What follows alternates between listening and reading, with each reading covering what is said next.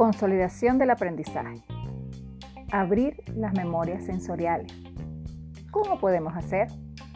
Podemos utilizar mapas mentales, visual training, usar los movimientos, cambios de voz, cambios de colores e imágenes en representaciones visuales, utilizar música, objetos para cambiar el uso de los sentidos.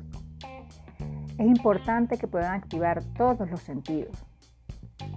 Utilizar diferentes dinámicas, antifaces para interrumpir el uso de la vista, ya que es nuestro sentido más utilizado, y explorar la adquisición de la información a través de los otros sentidos.